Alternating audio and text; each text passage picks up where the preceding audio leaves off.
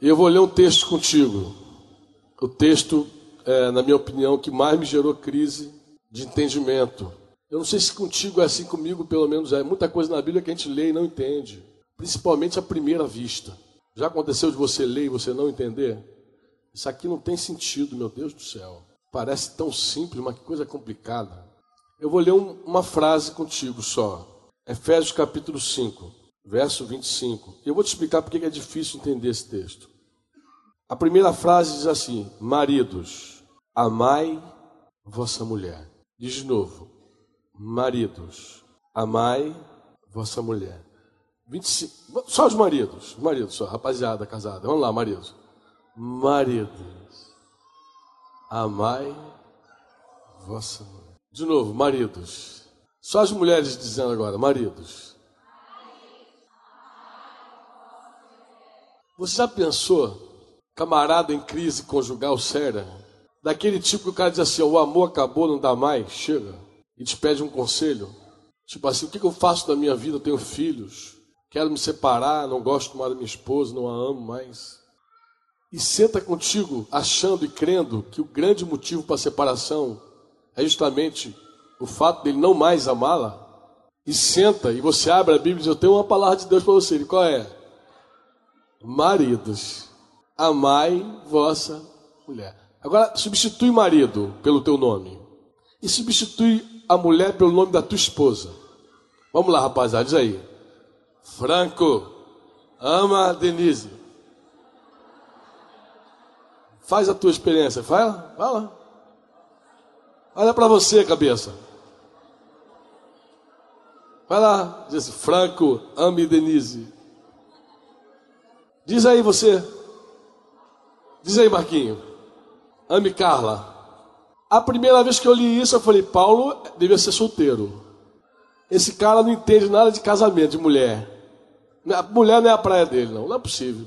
Como é que alguém, em sã consciência, diga assim com a maior simplicidade do mundo, Ô Sérgio, ame Roseli, Sefni. Parece que é fácil, pô. Não parece fácil. Eu Simar, ame Mara, acabou.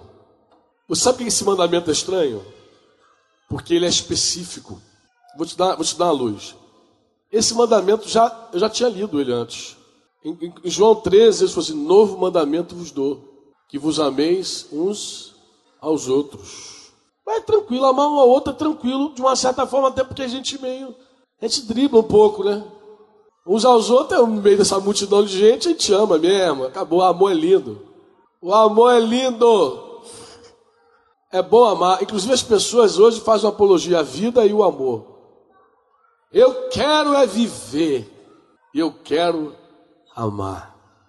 Não tenho problema com esse mandamento de amar uns aos outros, porque aí não diz que eu, não diz que eu tenho que amar alguém especificamente.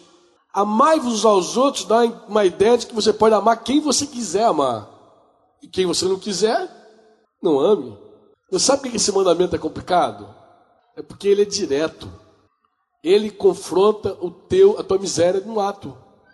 Eu já tinha lido esse mandamento de amor. Novo mandamento vos dou.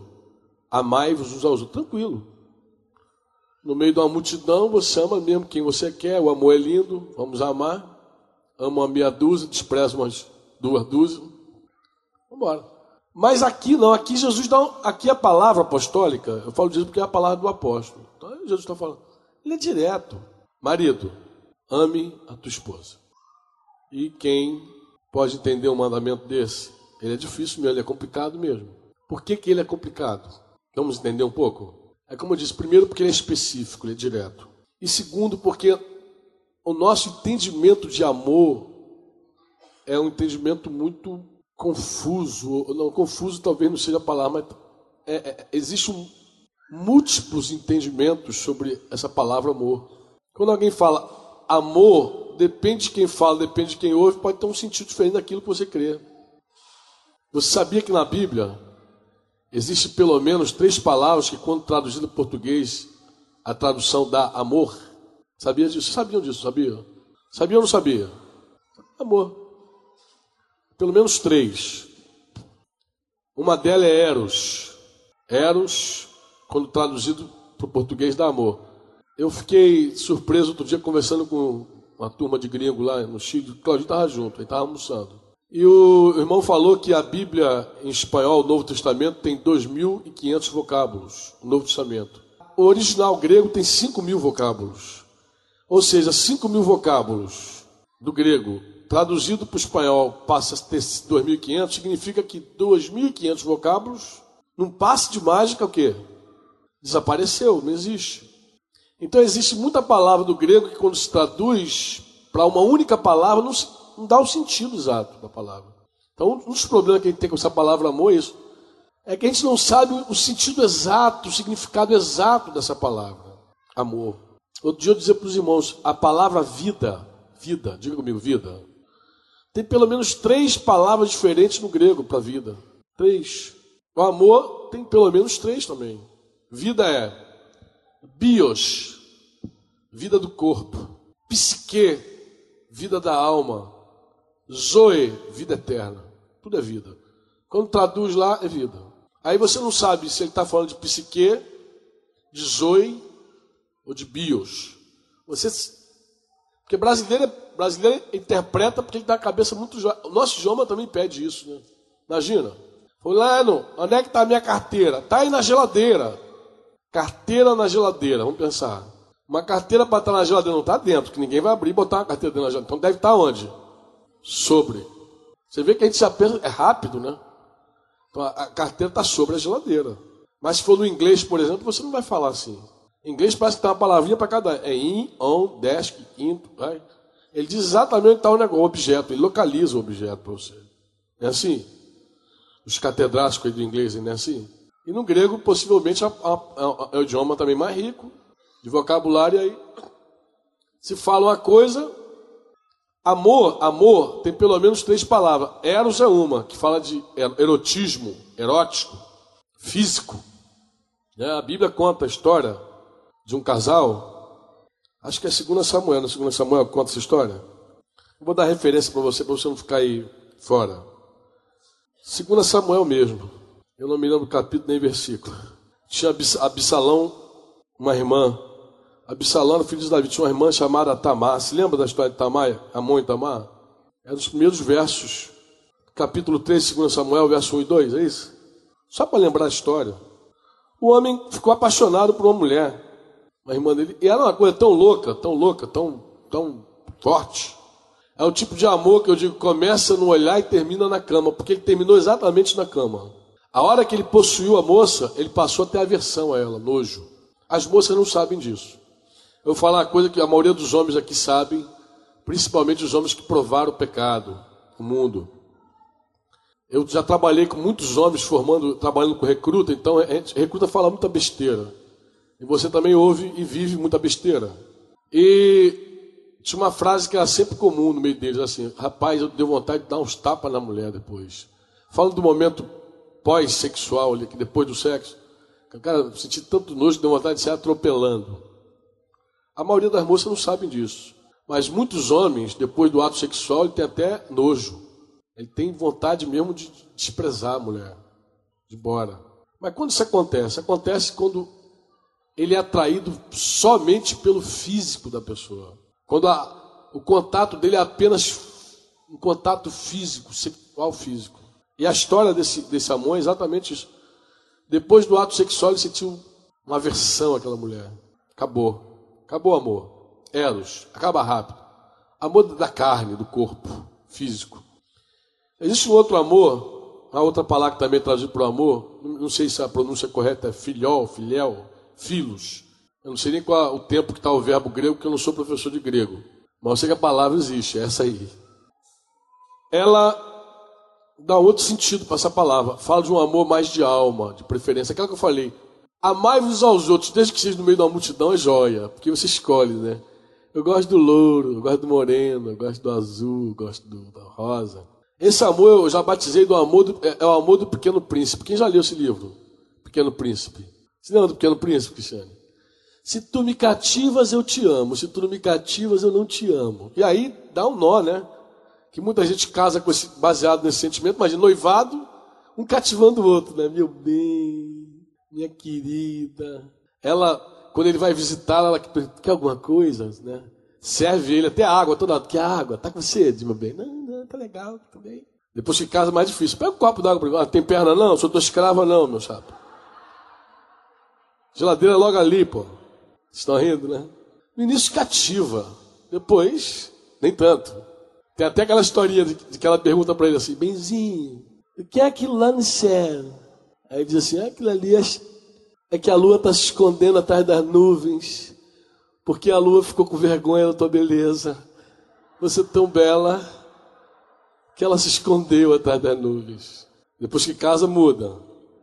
Benzinho, o que é aquilo ali? Tu não está vendo que vai chover não, dona? Tá tempestade, tá, a nuvem está carregada. Mulher, parece que não. Estão rindo por quê? Porque é verdade, né? Aquele negócio de cativar acaba. Já não se cativa mais como antigamente, né? Já cativou já. Já prendeu. Já casou. Aí não tem mais por que cativar. E quem se move nesse amor, o que, que acontece depois de um tempo? Acaba. Esse amor do pequeno príncipe vai embora pro buraco rapidinho. É só parar de cativar, pô. Parou de agradar, parou o amor. Ela é amável. Oh, a palavra diz amável. A pessoa fácil de amar. Daqui a pouco ela não é mais amável. Ela é desprezível. Tu precisa conhecer minha mulher. Minha mulher é desprezível. Ela é horrível. Ela é rixosa. Ela me maltrata. E quem casa nesse, nesse fundamento, nesse, nessa base, vai acabar. Quando Paulo está dizendo, marido, ame a tua esposa, ele não está falando nem de eros, com certeza. Não está falando nem de, de filhos, com certeza. Ele não está falando nem de, de corpo, nem de alma. Ele está falando de um amor sobrenatural, um amor espiritual, que também ganha o nome de, no meio dos crentes de ágape. É o amor que vem de Deus, derramado por Deus. Você sabia que Deus derramou amor no teu coração quando você recebeu Jesus? Sabia ou não? Onde é que está escrito isso, que Deus derramou? Romanos 5,5. Ora, a esperança não confunde, porque o amor de Deus é derramado em nosso coração pelo Espírito Santo que nos foi otorgado. Eu já vim falando do Espírito Santo essas últimas. Não vou parar de falar dele. Né?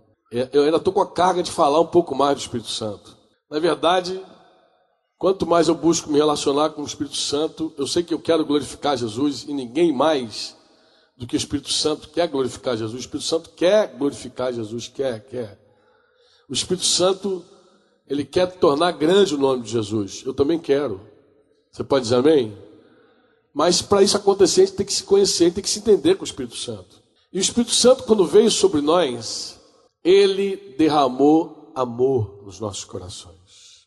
E alguém disse: esse derramou, já vazou, porque eu não sinto mais nada. Saiu por um buraco qualquer. Eu já não sinto mais nada. Eu não acho que o problema é que saiu, é que vazou. Eu não acho que é isso, não. Eu vou dar uma, uma outra interpretação para o teu problema.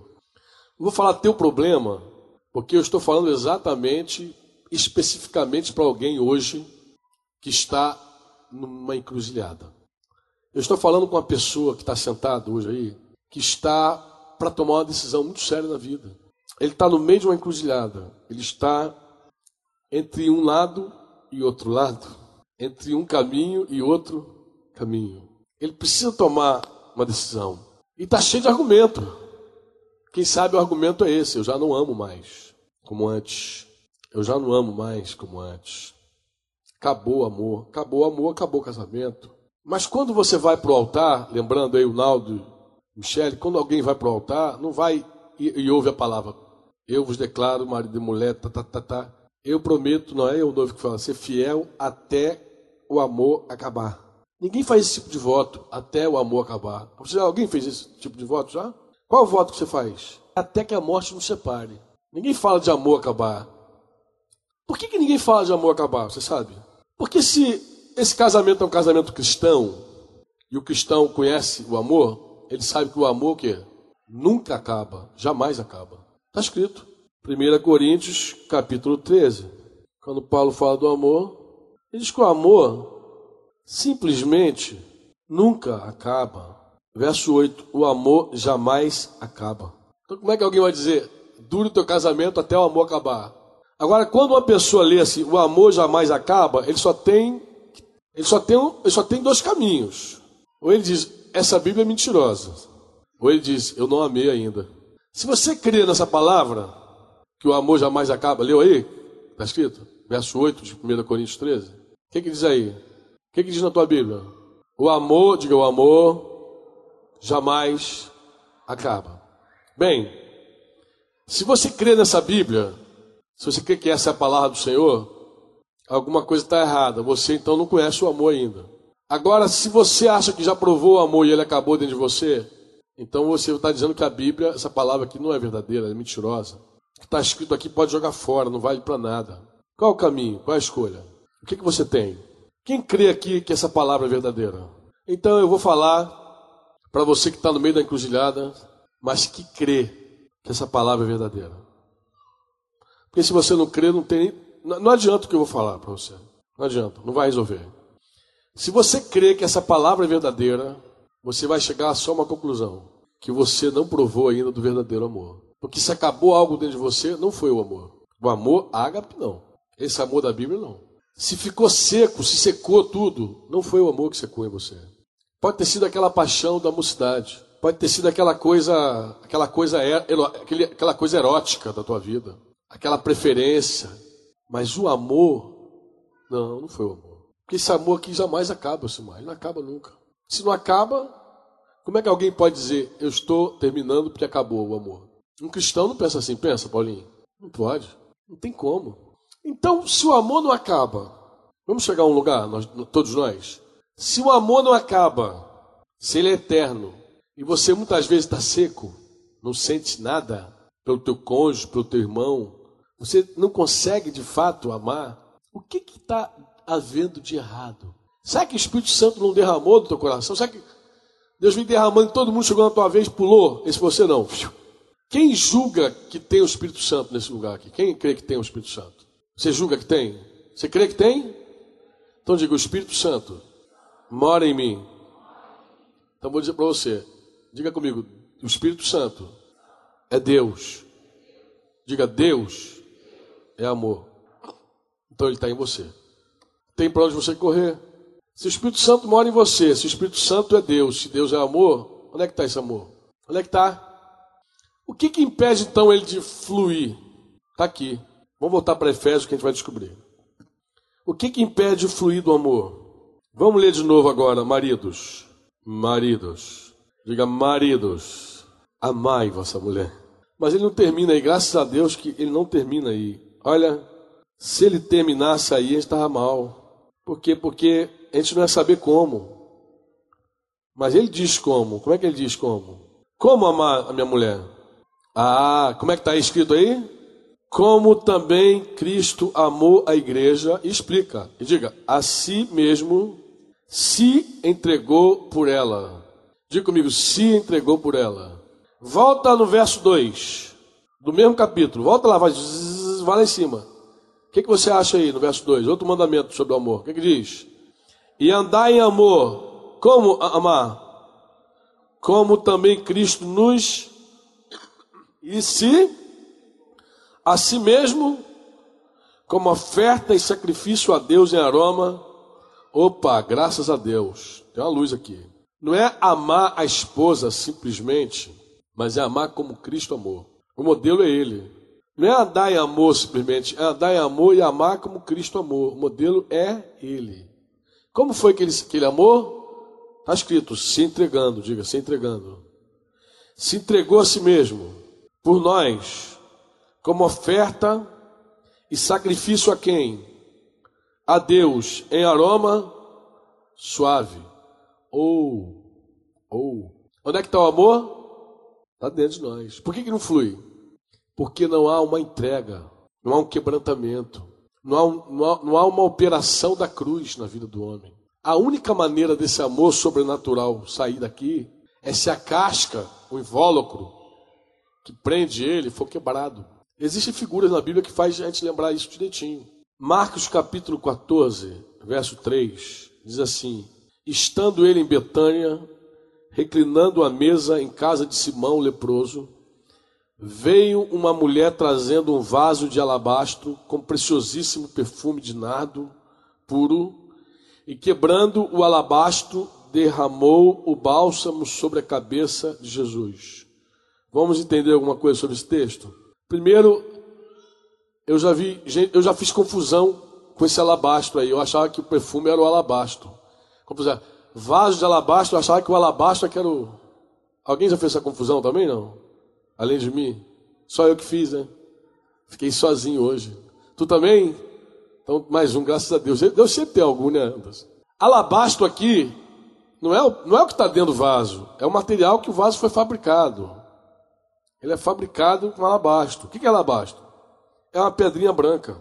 Ela é uma pedra branca pouco resistente. Ela não é resistente, não, ela é pouco resistente. Ela é parecida com mármore. E ela às vezes também é usada para fazer escultura. Vasos, jarros. Isso é alabastro. E o nardo? O que é o nardo? O nardo, sim. Não, na verdade, o nardo é uma planta. É uma planta de cujo caule e raízes, vou ler como está escrito, tá? Se prepara um perfume muito caro. Então é do nardo que tira a essência, o perfume, do caule e das raízes.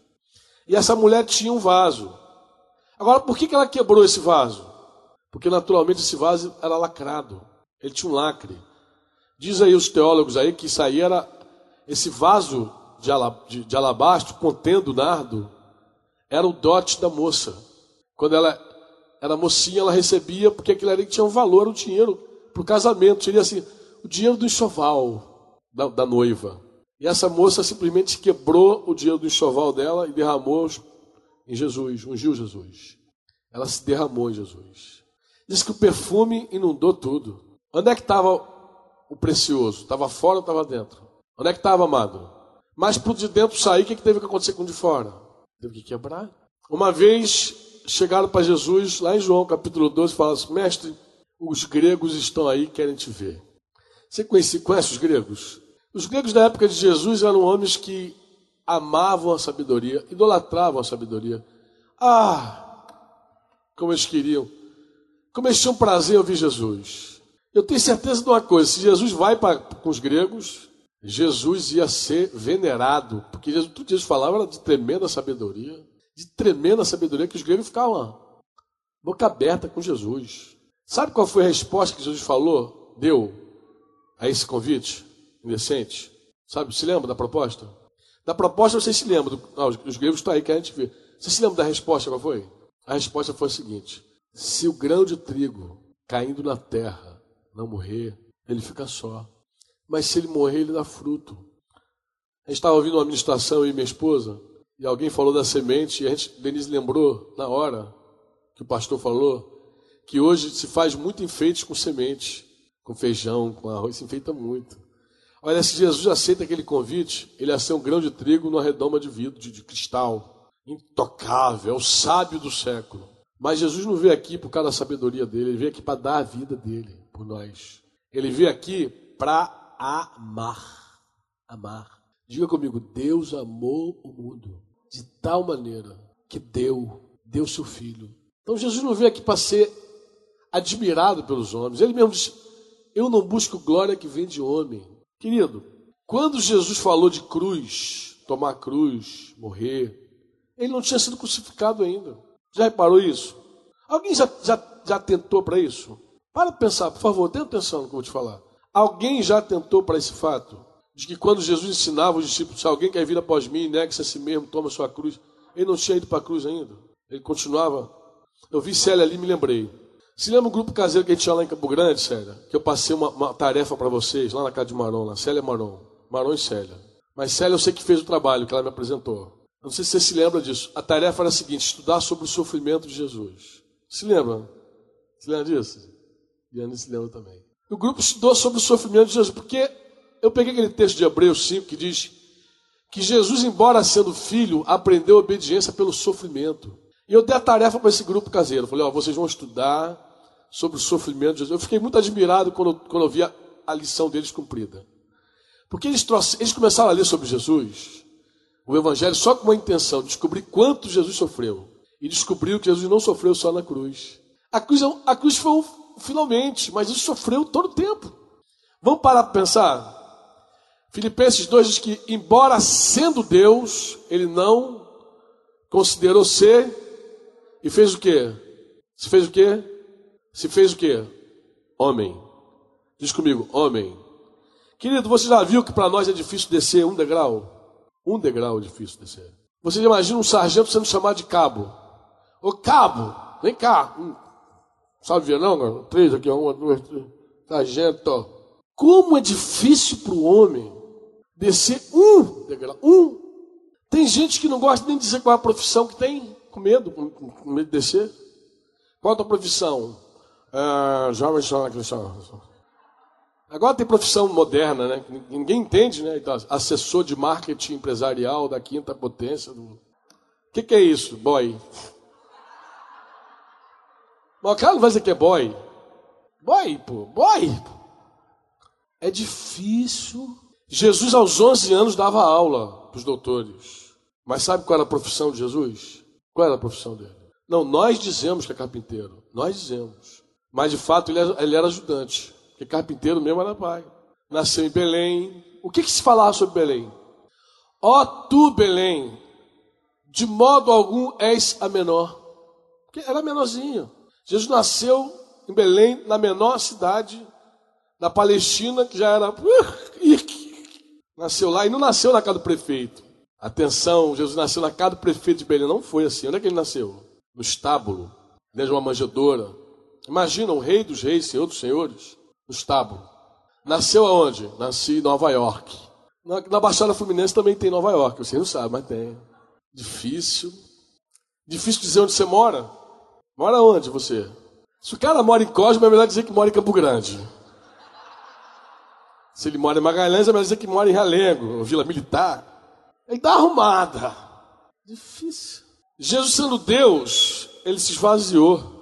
Se fez homem. Oh, eu estou confrontado a beça com a vida de Jesus. Esse grupo estudou e descobriu que Jesus foi rejeitado no ventre. Que José não quis ser pai de Jesus. Ele, ele tinha um plano de expulsar Maria. Jesus foi perseguido no ventre. Jesus, neném, foi exilado. Teve que sair do país dele. Jesus foi para o Egito. Exilado na infância. Voltou e foi morar, sabe aonde? Nazaré. Você não sabe o que é Nazaré, né? Eu vou te falar o que é Nazaré. Nazaré tinha um ditado popular sobre Nazaré. Quem se lembra? O ditado popular, o adágio popular, qual era? Pode vir alguma coisa boa de Nazaré? Essa era a expressão que tinha sobre Nazaré. Para tu ver que o lugar era bom. Pode vir algo bom de Nazaré? Você acha que a cruz de Jesus foi só ali no, no Gólgota? Está equivocado. Aí vem Jesus de Nazaré. Você já parou para pensar no batismo de Jesus? Sendo parado para pensar. Com certeza. Eu também não. Até ontem. O irmão estava falando sobre o batismo de Jesus, me confrontou profundamente.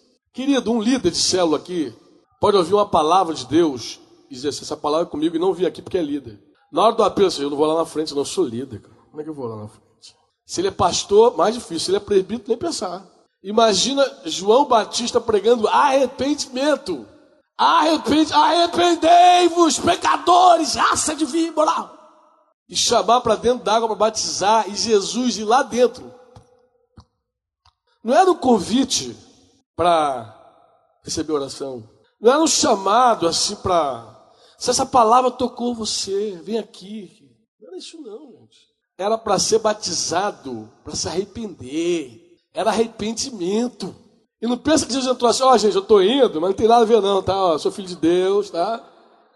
Vai ficar tranquilo. Sou... Eu estou indo lá, mas não precisa ficar me olhando assim, não. É claro que João chegou perto dele e tremeu todo, né? E falou: Quem deveria ser batizado sou eu. O que, é que tu está fazendo aqui? Mas ali entre os dois. E ele falou: Fica quieto, batiza, faz cumprir o teu papel. Misericórdia, gente. Gente, a gente não atende um apelo, um apelo. Quando Deus fala direto, direto. Jesus batizado no meio de uma raça de pecador. Jesus viveu debaixo da autoridade de pai e mãe até que idade? 30 anos, 30. Tem garoto aí com 15 anos que já quer peitar pai e mãe. Jesus respeitou a maioridade do judeu. A maioridade do judeu era 30 anos. Aos 30 anos, o judeu era maior de idade. Então Jesus viveu até os 30, papai, mamãe, papai, mamãe, papai, mamãe. E papai mamãe carne, né? Que carne. E tinha irmão, Jesus. Um dia quiseram tirar Jesus do meio do, da confusão, achando que Jesus estava louco. Os irmãos dele, os irmãos de Jesus, a família de Jesus achou que ele estava louco. Dizendo que era Deus, dizendo que era enviado, Messias. Os irmãos falaram, ih, pirou. Jesus tendo que aturar tudo isso, meu irmão. Cruz, ele entende. E quando ele falou, amai-vos uns aos outros como eu vos amei, ele entende de cruz. E ele, melhor do que ninguém, sabia que esse amor do Pai só podia fluir se a alma, a casca do grão de trigo fosse quebrada. Quando o grão de trigo cai na terra, a terra faz pressão na casca, mas a vida está dentro da casca. A vida flui quando ela morre, quando de fato a, a, a casca quebra. Ele falou assim: eu, eu não vim para ser idolatrado, eu, eu, não vim, eu não busco glória de homem, eu vim para morrer. Eu vim para dar vida, eu vim para resgatar, eu vim para buscar.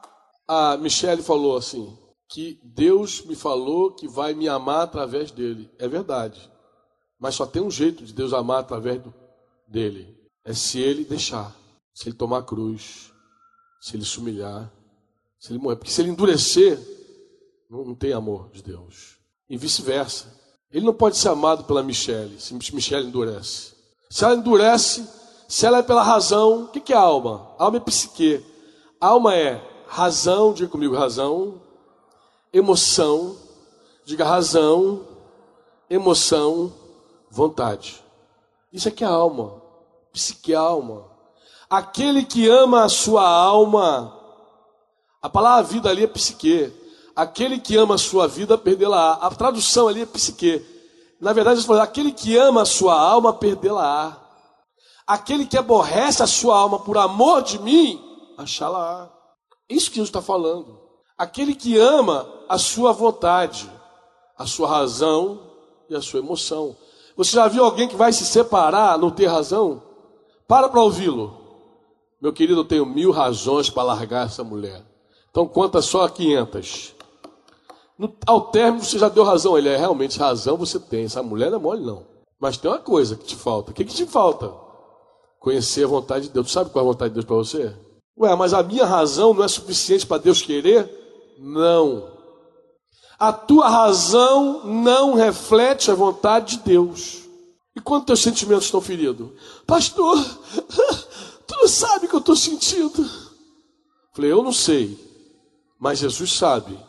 Mas os teus sentimentos não refletem o reino, a vontade dele. Mas eu estou muito ferida. Sei disso. Ai, minha dor. É, dói muito. Mas não reflete o que ele quer. Não decida por sentimento. Porque se você decidir por razão, por sentimento, não é Deus, é você. O justo não vive por razão, nem por sentimento, vive por. Ah, mas a minha vontade, eu não estou com vontade. Hoje é forte, vontade, ó. Vontade consegue ser mais forte que pensamento, do que, do que razão e do que emoção. Quando a pessoa quer uma coisa, ela determina, é fogo. Vontade é um negócio enjoado. Por que, que tu não vai fazer? Não estou com vontade. Ah, você não senti vontade. Mas não, não estou com vontade. Não tenho vontade, não. E fica. Você já viu alguém quando não está com vontade, ou quando está com vontade? Vontade humana é um negócio terrível, gente. Por que, que tu acha que o evangelho foi pregado à vontade do homem? Se alguém quer vir após mim, negue-se. Por que, que tu acha que Jesus direcionou o evangelho à vontade? Por quê? Porque não tocou nas emoções, na razão, por que a vontade? Porque a vontade é a coisa mais forte que o homem tem. Quando ele quer, ele passa por cima da razão dele e passa por cima das emoções dele também. Vontade é coisa forte. Vontade, eu vou dizer para você, vontade, como é que é forte? Ó, vontade foi aquilo que Jesus orou no Getsemane. Porque parece que é a última coisa que estava ainda. Porque a vontade dele sempre era fazer a vontade do Pai, sempre fazer a vontade do Pai. Só que chegou um dia, quando ele viu a cruz, porque ele veio para morrer. Mas a forma de morrer é complicada. Ele vê a cruz e ora ao Pai, diz: Pai, se possível, aparta de mim esse cálice, mas que não seja feita a minha vontade, mas a tua vontade. Amor é quando alguém abre mão da sua razão, diga razão, das suas emoções e da sua vontade, para fazer o quê? A vontade de Deus. Esse amor que está dentro de você, que foi derramado em você, só tem um jeito de sair daí. É se você deixar a cruz operar em você o quebrantamento. Só tem uma forma quando você renuncia às tuas emoções, à tua razão e à tua vontade. É a única forma desse amor fluir. Olha 2 Coríntios 4, 4 7. O que, que diz aí 2 Coríntios 4, 7? Eu vou ler o 6. Porque Deus que disse: Das trevas resplandecerá a luz. Ele mesmo resplandeceu em nosso coração, para a iluminação do conhecimento da glória de Deus na face de quem? Temos, porém, este tesouro aonde? Em vasos de para que a excelência do poder seja de quem? E não. Agora eu quero confrontar esse tesouro contigo. Eu vou ler um texto com você que você conhece com certeza. Mas é possível que você já tenha lido esse texto como eu e pensado, engraçado, Paulo está falando de que ou de quem? É um texto que Paulo fala aparentemente de um sentimento ou de alguma coisa, mas quando você lê bem, você fica confuso, você não sabe se ele está falando de que ou de quem. 1 Coríntios 13. E eu tenho chegado a uma conclusão: que esse texto que fala do amor, na verdade, está falando do Senhor. Olha o que, que, ele diz. Parece que esse amor é um amor, parece que é uma pessoa. Vê se, vê se não parece uma pessoa. Diz comigo assim, verso 4. O amor é paciente. Não parece que está falando de alguém? Não parece que está falando de alguém esse? O amor é paciente, é o quê? É benigno. O que mais? O amor não arde ciúmes. Não se ufana, não ensoberbece. Não se conduz inconvenientemente.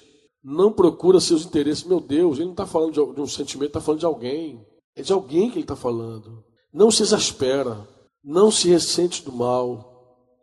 Não se alegra com a injustiça, mas regozija-se com a verdade. Agora, olha que coisa tremenda. Diga: tudo sofre, tudo crê, tudo suporta, tudo espera, tudo suporta. Jamais acaba porque é eterno, é Deus. É o Espírito Santo, gente.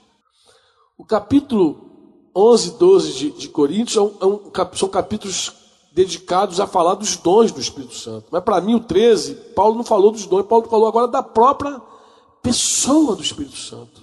E apresentou ele como um caminho, caminho é meio, meio, caminho é um meio para chegar. Apresentou o Espírito Santo como meio para se alcançar algo mais excelente todavia. E ele diz: ele não é ciumento, ele é longânimo. E ele está onde? Ele está dentro de você. De um lado, eu fiquei tremendamente alegre com esse texto. Sabe por quê? Porque se é o Senhor, se é o Espírito Santo, e eu leio assim, tudo sofre. Eu sei que ele sofre tudo. Agora, se diz assim, tudo crê, é como se ele estivesse dizendo assim, eu acredito em você. Eu creio, eu vou até o fim contigo. Se eu leio e digo assim, tudo espera. Você já percebeu que às vezes a gente tem a impressão que Deus está esperando uma decisão nossa? Que Ele aposta em nós, que Ele, que ele crê em nós. E fica assim, pode deixar que essa semente vai quebrar. Esse vaso vai quebrar, vai ser aquilo. Tudo espera. Ele fica esperando e suportando as nossas carnalidades. Só pode ser Ele, meu Deus. Ele suporta todas as nossas carnalidades. Suporta. E dizendo: Eu creio, eu acredito, eu espero em você. Meu Deus, meu Deus, se isso é assim, nós estamos a um passo de ver a glória de Deus. Que basta tão somente essa casca romper, quebrar, esse vaso ser aberto, e todo o poder, toda a vida, todo o amor que está em nós vai fluir. E ninguém pode segurar isso. Imagina alguém tentando segurar o perfume, o bom perfume. Não tem como. A Bíblia diz assim: ó, nós somos o bom perfume de Cristo. Diga, nós somos o bom perfume de Cristo. Mas sabe o que é mais tremendo? Porque se de um lado isso me alegra tremendamente, do outro lado me confronta. Porque isso está a um passo, mas a que passo está? Ao passo da minha capacidade de renunciar às minhas razões, às minhas emoções, à minha vontade. Jesus se humilhou todo o tempo, gente. Conversava com Claudinho antes de descer. A gente conversava um pouquinho sobre esse assunto. Dizia, Claudinho, já pensou o que era para Jesus ser precedido por João Batista? Porque antes de Jesus veio João Batista, era um pregador eloquente, atraiu uma multidão até ele. E João pregava e juntava gente para tudo que é lado e falava coisas do reino de Deus. João não falava abobrinha, não. Falava do reino. E vem Jesus depois dele. Falando o que? Diferente de João? Nada. Tem expressões que Jesus usa que é, são expressões de João correndo o risco de dizer assim: está vendo, imitou João. Isso é um imitador. E como é difícil para nós hoje dizer assim: isso eu aprendi com Fulano, isso eu ouvi de Beltrano. Parece que todo mundo quer ser tão original, né? Tão primeira mão, né? Qual o pecado que tem de você repetir a pregação de alguém? Nenhuma. Afinal, de contas, nada é original mesmo. Tudo que falamos foi porque o Espírito Santo falou primeiro. Ele é a fonte de todas as coisas. Ele é que é a fonte. Você pode dizer assim, ó, tranquilo, isso, essa coisa que eu ouvi de um irmão, mas eu sei que foi Deus que deu para ele. Foi Jesus que ensinou ele. O que eu estou falando aqui eu ouvi do fulano, da fulana. Eu estou repetindo porque me abençoou, vai abençoar você também. Vai te abençoar. Eu tenho sido abençoado por um pastor chamado Luísio. Eu li umas fitas desse cara, fiquei muito abençoado, muito tocado, quebrantado. E ele fala muita coisa que nós já falamos, até já ouvimos, repetimos, escrevemos. Mas ele fala muita coisa nova, muita coisa que eu nunca ouvi, mas eu sei que foi o Espírito Santo é ele. Só pode ser o Espírito Santo para falar com tanta sabedoria. Só pode ser o Espírito Santo. Jesus não temia vir atrás de João, nem ser batizado por ele. Na verdade, Jesus se humilhou todo o tempo. E a única coisa que pode impedir você, que está nessa encruzilhada, tomar a decisão certa hoje, é se você não quiser se humilhar. Se você considerar os teus sentimentos, as tuas razões e a tua vontade mais importante do que o Senhor Jesus, você vai escolher pelo teu, pelo teu caminho. Mas se você hoje disser assim, não, eu não mereço isso, não. Se você se humilhar, pronto para confessar, pronto para pronto para perdoar, se há uma disposição no teu coração hoje de não crescer, mas de diminuir, se há uma disposição no teu coração hoje não ser maior, mas ser menor, de deixar esse amor fluir, esse amor fluir. Não é um amor erótico que acaba na cama, é um amor que acaba quando alguém não te agrada mais, mas é um amor que nunca se acaba, ele é eterno. Se você está pronto para deixar esse amor passar por você, como um rio, e não, não represá-lo, não segurá-lo, não detê-lo, mas se você está pronto para se quebrar como uma represa e deixar as águas tomar você. Se você quiser que Jesus reine de fato em você, reine de fato sobre a tua vida, você vai tomar a decisão certa. E você vai dizer, Senhor, não vai ser a minha vontade, vai ser a tua. Não vai ser as minhas emoções, Senhor. Vai ser o teu coração, vai ser o teu amor. Não vai ser as minhas razões, vai ser a tua verdade. Diga comigo, as minhas razões não refletem a verdade de Deus. As minhas emoções não se comparam com o amor de Deus e a minha vontade não é nada comparada à vontade dele. A vontade de Deus é perfeita. Perfeita.